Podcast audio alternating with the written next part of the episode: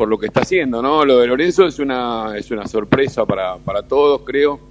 Es una preocupación también para la dirigencia política, creo que tenemos que hacernos un mea culpa de esto, ¿no? Eh, yo sinceramente no, no, no, no soy de los que piensan de que es bueno para la política que de un día para el otro aparezca eh, una persona que no tiene ningún tipo de trayectoria ocupar un lugar preponderante, porque eh, la política es,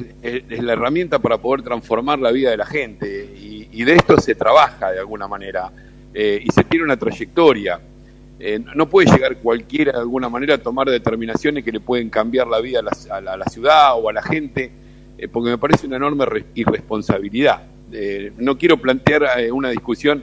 eh, contra la figura de Lorenzo Natali. Lo felicito si tiene ganas de participar, creo que todos tenemos derecho a hacerlo, pero me parece que es un debate que tenemos que darnos el tema de tener una trayectoria, porque después hay personas que llegan a un escaño en la, legislatura provincial o que peor aún llegan a ser intendente de alguna ciudad sin tener una historia previa y de alguna manera después eh, hay, que, eh, levantar cuatro años de una gestión muy mala que puede perjudicar a muchísima gente.